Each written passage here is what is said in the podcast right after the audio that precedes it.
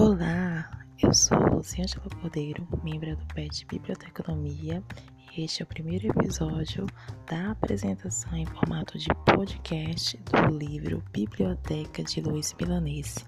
Luiz Milanese é mestre e doutor em Ciências da Comunicação pela USP. Este livro foi publicado em 1983 pela editora brasiliense. Portanto, esta apresentação contará com quatro episódios. Até logo!